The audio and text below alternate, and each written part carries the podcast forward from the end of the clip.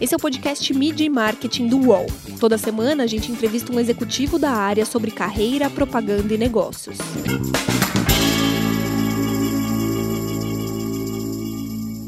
A publicidade perdeu seu charme? Como gerar bons resultados na comunicação? E a gente vai ter um novo capitalismo depois que a pandemia passar? O mundo vai mudar mesmo? Meu nome é Renato Pesotti e para falar sobre esses e outros assuntos, a gente recebe nessa edição mais do que especial, que marca o episódio de número 50 do podcast, o Washington Oliveto, direto de Londres. Tudo bem, Washington? Tudo bem, é um prazer estar com vocês e é um prazer comemorar esse número 50 junto com vocês. É muito gostoso ter a honra e o privilégio de ser convidado para bater papo com amigos meus que estão comemorando um momento importantíssimo. Né? Legal, muito obrigado. É, a publicidade hoje tem papel fundamental, né, neste momento de pandemia, de informar e também estar tá ao lado da população, né? Pela sua experiência, qual o rumo que, que as marcas devem seguir nesse momento? Olha, uma das poucas certezas que a gente tem nessa atividade repleta de incertezas é que, nesse momento, as marcas têm que ser mais informativas e menos persuasivas. Ou seja, aquelas marcas que se preocuparem em formar mais, em ser mais generosas com os consumidores em geral, vão fazer um papel mais bonito do que aquelas marcas que pura e simplesmente se preocuparem em vender alguma coisa. Eu acho que é um momento da informação, não é um momento da persuasão. Sendo que eu, particularmente, sou um apaixonado pela persuasão. Eu fiz a minha vida profissional a partir da persuasão, mas agora é o momento da informação. E você acha que essa mudança ela é, ela é muito radical para as marcas, né? Foi muito rápido e as decisões elas têm que ser tomadas pensando no atual momento e no futuro também, né? Porque não dá para desconectar uma coisa com a outra, ainda mais que a gente está vivendo aqui no Brasil, que são momentos de abertura de mercado, momentos de fechamento de mercado, as marcas não podem parar de vender, tem uma administração muito grande de caos, na verdade, né? É, tem uma delicadeza de raciocínio muito grande nesse momento, particularmente as pessoas responsáveis por fazer isso elas vão ter que perceber que, além da postura do grande profissional, elas têm que ter a postura do grande cidadão. Então, como é que você mistura isso? Como é que você é o profissional competente e o cidadão afetivo e carinhoso?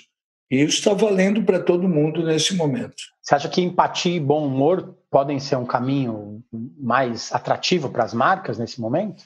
Olha, eu te diria o seguinte: uh, empatia e bom humor, sempre, em qualquer situação, foram, são e serão um grande caminho para todas as marcas.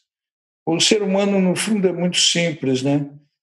Ele se encanta com os mais empáticos e os mais bem-humorados.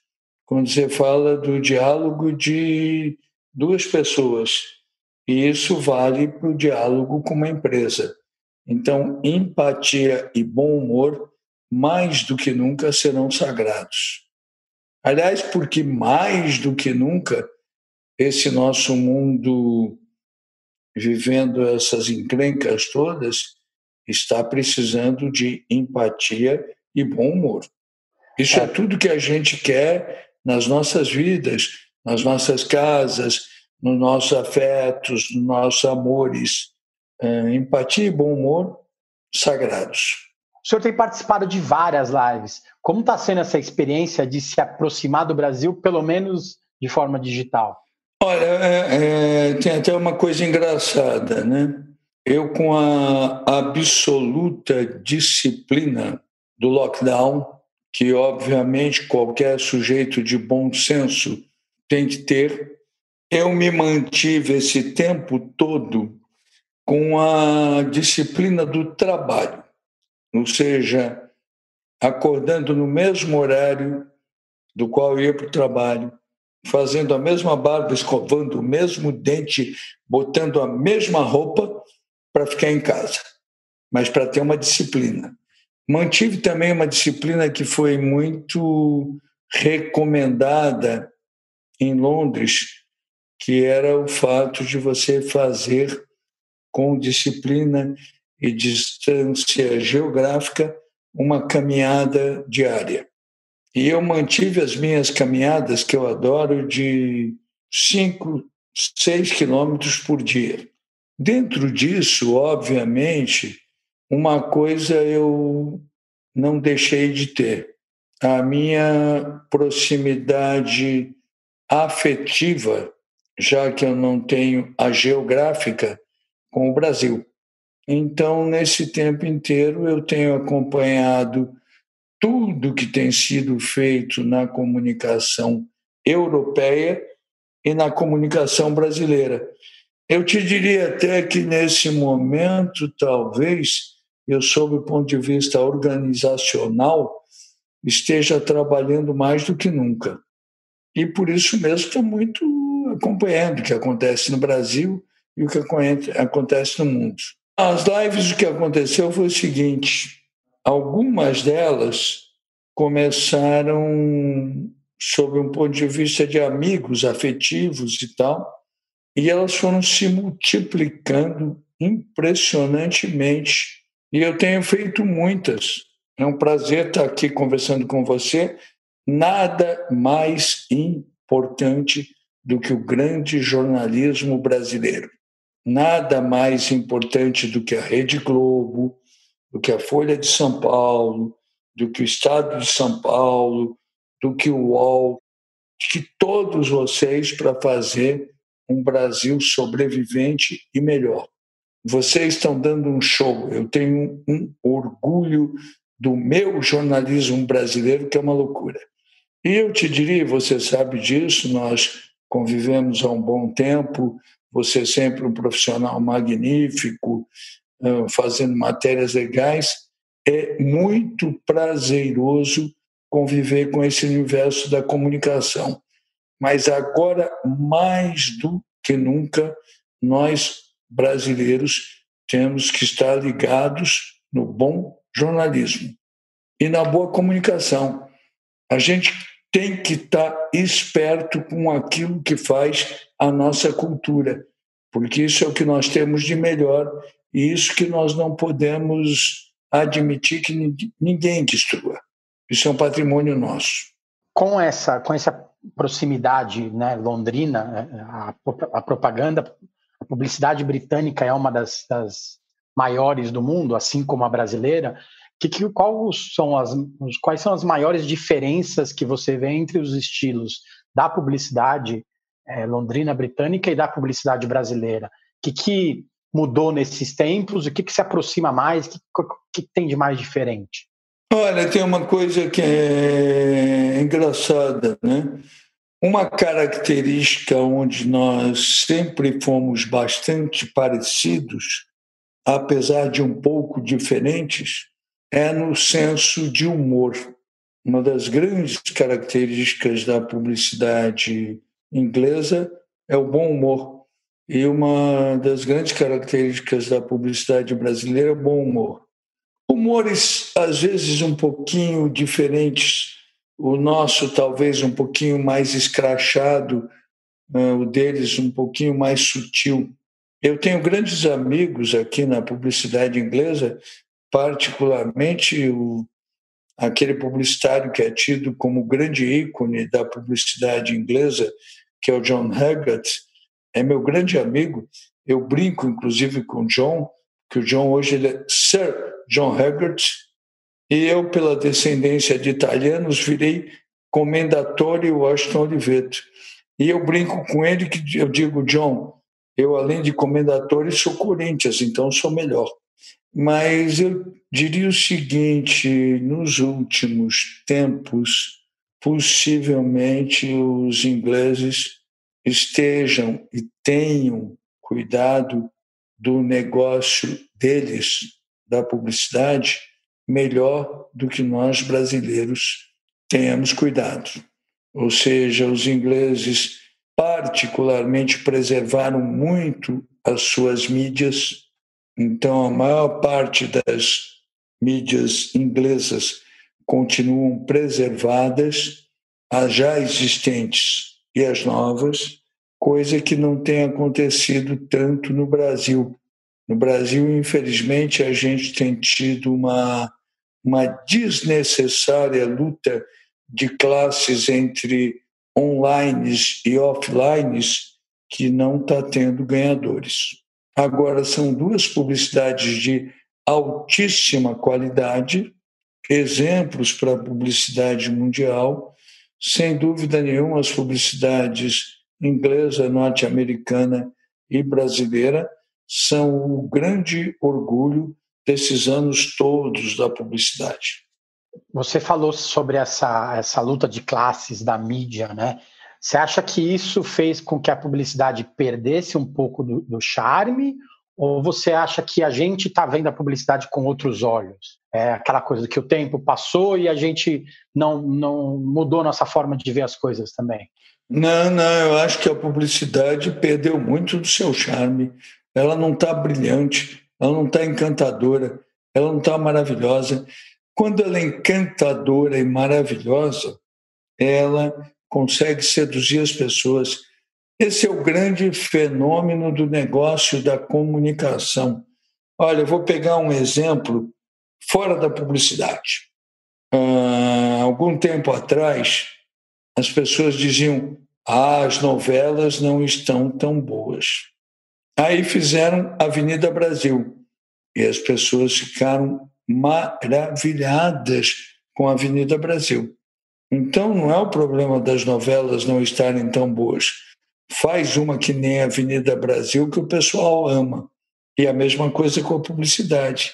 Faz bom, faz brilhante, faz bem feito, que vale a pena. E acontece. A propaganda de hoje é baseada no diálogo, né? menos impositiva. Como será esse diálogo daqui para frente? A verdade, é, ela se tornou mais importante na publicidade? Bom, primeira coisa, é, nada é melhor para a publicidade e para a persuasão do que a verdade. E vamos pegar fatos históricos, né? O meu garoto Bombril, que tem 35 anos, agora mais, né, quase 40, ele era totalmente baseado na verdade. Então, a verdade, a honestidade é fundamental. Eu acho que um grande problema da publicidade nesse momento é que tem muita gente tentando analisar qual seriam as métricas para ver os resultados antes de olhar qual é a paixão que você vai criar para gerar resultados. Eu, historicamente, na minha vida profissional, eu sempre disse e continuo acreditando nisso, que para gerar bons resultados na comunicação, a gente tem que administrar sobre tesão não sob tensão. Quanto mais vontade, prazer as pessoas tiverem, melhor trabalho elas vão fazer. Não é a tensão que gera isso, é o tesão que gera isso. E a publicidade está sentindo falta disso, só isso. Você falou do seu garoto propaganda, né? O garoto Bombril, durante quase 40 anos aí, foi o, o grande garoto propaganda da publicidade, um dos maiores garotos propaganda da publicidade brasileira. Você acha que isso também pode ter mudado, já que hoje é, dificilmente uma marca vai ter um garoto propaganda? Não, eu acho que não mudou, não. Eu acho que as marcas têm que perceber, as agências, os profissionais, é que a única maneira de fazer isso bem feito é ter uma grande ideia sem a grande ideia não acontece nada.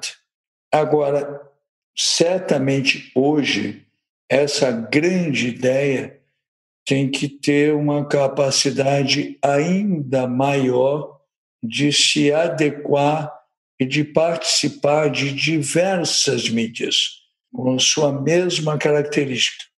Né? Ou seja, tem que ter uma ideia central, uma ideia genial. Agora, essa ideia ela tem que ser boa aqui no UOL, ela tem que ser boa numa revista, tem que ser boa no jornal, tem que ser boa na televisão aberta, na televisão fechada.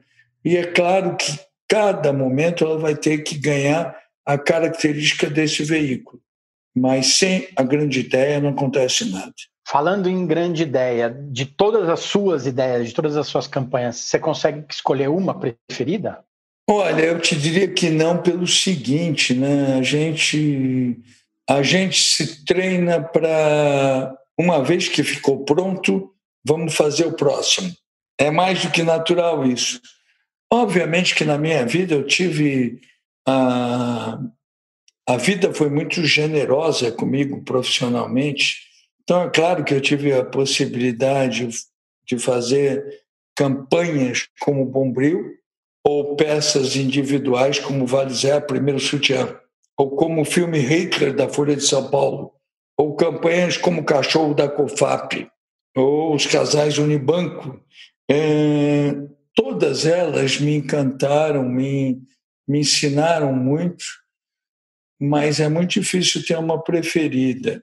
Uh, tentando responder a tua pergunta sob um ponto de vista muito mais analítico do que meu mesmo, eu diria que se eu não fosse eu me olhando, é, me olhando de fora, né? Indubitavelmente, o melhor trabalho de campanha que eu fiz foi Bombril.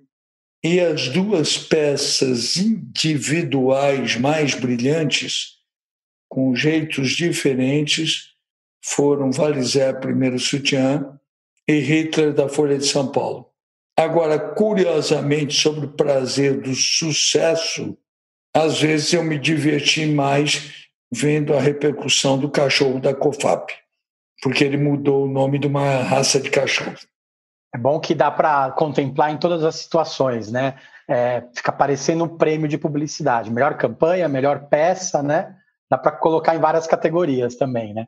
É, a, a gente precisa pensar uma coisa, né?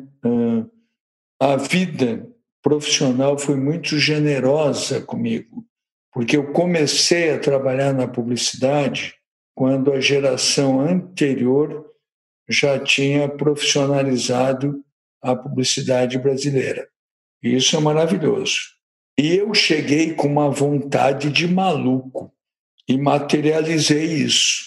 Então, é uma vida profissional muito generosa.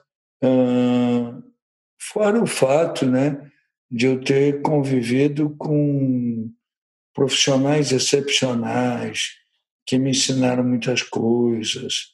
Eu tive empregadores como os DPZ, que foram sensacionais. Eu montei a W Brasil e me transformei num empregador bacana. É, foram muitos momentos muito bonitos. E é claro que com o passar do tempo você vai, vai analisando e percebendo essas coisas. Né? Mídia e marketing volta já.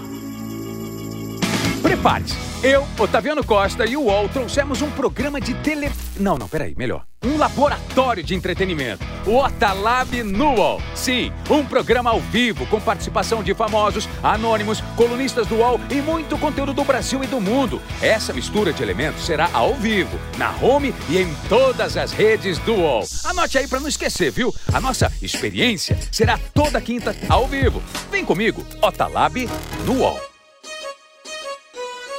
Recebe salário, faz transferência, pagamento, recarga de celular e até empréstimo, tudo sem taxa. PagBank, a sua conta grátis do PagSeguro. Baixe já o app e abra sua conta em 3 minutos. Você falou dos profissionais que te ensinaram ao longo do tempo, né?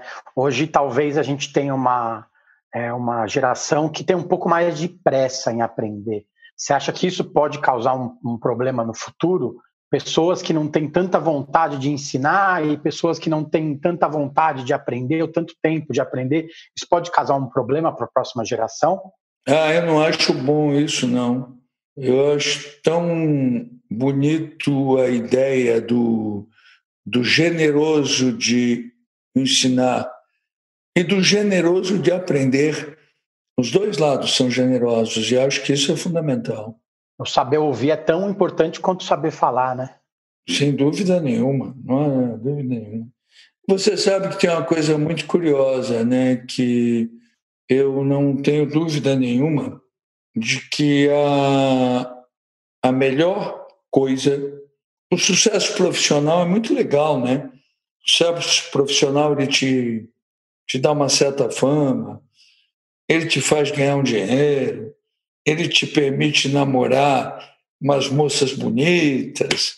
O sucesso profissional tem um monte de coisas bacanas, mas eu acho que a mais linda coisa do sucesso profissional é que ele te dá a possibilidade de virar amigo dos teus ídolos.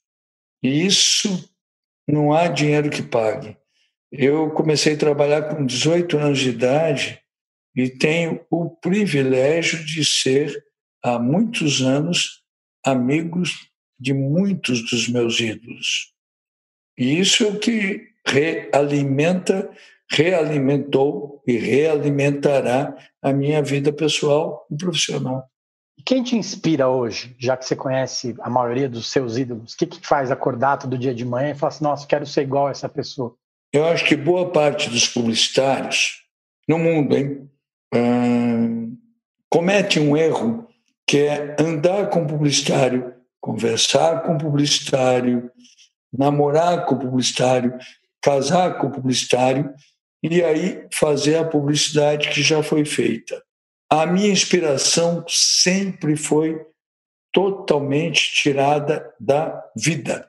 Quando eu digo da vida, é assim: o, apesar de eu ter inúmeros e maravilhosos amigos publicitários, as pessoas com quem eu sempre mais convivi são pessoas da música, das artes plásticas, do cinema, da televisão, da pintura, da arquitetura, de tudo. Então, o que me inspirou para fazer boa publicidade foi uma coisa muito simples. Eu, no fundo, sempre tirei a publicidade da vida, transformei em publicidade e devolvi para a vida. E por isso que deu certo. Eu queria que você citasse uma ação de marketing que você olha, uma campanha de marketing que você olha e fala assim: nossa, queria muito ter feito isso. Ou, nossa, ainda bem que eu conheço a pessoa que fez isso. Uh, um novo comercial de Nike citando uh, o adiamento das Olimpíadas é um espetáculo de captação de imagem e de edição. É um daqueles momentos aonde a forma vira conteúdo. E eu morro de inveja de não ter feito. Eu costumo dizer né, que nessa nossa atividade você precisa ter uma coisa que eu chamo de inveja saudável, que é quando você diz, porra, por que, que não fui eu que fiz isso? Esse eu morro de inveja de não ter feito, e é da Wyden Kennedy, agência do meu querido amigo Dan Wyden. Então, é o trabalho que eu adoraria ter feito. Nada melhor do que um último bom trabalho, né? O último mais recente, né? Não, tão brilhante, nossa. Não, e ele tem uma coisa, né? Que ele é uma, uma mistura de forma sob o ponto de vista da captação, com forma sob o ponto de vista da edição, que as duas somadas viram conteúdo. Eu, que sou um tarado por conteúdos em geral, quando vejo um desses, digo: puxa, eu gostaria de saber fazer assim. Muita gente fala que a gente vai ter um novo capitalismo depois que a, que a pandemia passar. Você acha que o mundo vai mudar mesmo ou a gente talvez não tenha a oportunidade de ver essa mudança tão, tão breve, tão, tão logo? Eu acho que a gente vai ter algumas mudanças, mas não tantas quanto as que estamos comentando. Vai tentando até ser um pouco mais prolixo, talvez, nisso, né? Uh, a gente vai ter que pensar, por exemplo, uh, será que os aviões serão tão grandes e com tanta gente, ou terão menos gente e serão mais caros? E será que os aviões sendo mais caros, os hotéis não seriam mais difíceis de chegar e vão ser mais baratos e mais vazios? Meu querido, genial amigo Jaime Lerner, anos atrás, falou uma coisa genial dizendo que o automóvel ia virar o cigarro do século XXI. Ele ia pegar mal. Mas será que agora, com as dificuldades dos aviões, os automóveis não voltarão um pouco? Ou será que, pelo menos, os automóveis elétricos, como o Tesla, que é o sucesso em Londres, uma capital mundial das frotas sofisticadas, mas já rejeitando automóveis. Será que a gente vai provar roupas nas lojas mesmo? Ou será que as revistas voltarão com tudo para mostrar as cores, os desenhos, os modelos? Outro exemplo, nesses últimos tempos, eu acho que a gente teve uma mudança de faixa etária do, conselho, do consumo pela internet. O consumo pela internet, que era basicamente mais jovem, agora virou generalizado. Então, toda essa bagunça é o que vai possivelmente decidir se a gente vai ter um novo capitalismo ou não. Olha, vou te dizer um dado que é muito curioso. Hoje, por exemplo, o pessoal que tem dinheiro na bolsa de valores nos Estados Unidos, no meio dessa encrenca toda, ganhou dinheiro. E a gente não sabe como vai ser amanhã. Então, não, não se sabe se vamos ter um novo capitalismo. Eu tenho a impressão, eu espero que exista sim um novo comportamento. Eu não gosto da, da frase o novo normal ela me parece um desses clichês que surgem ciclicamente.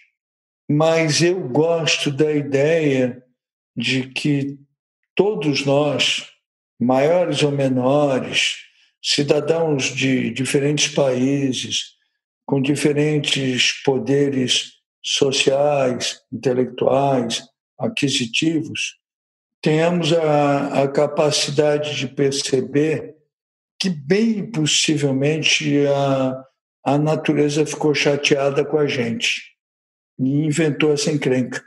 E que cada um de nós vai ter como gesto preservar nós e todos sobre esse momento.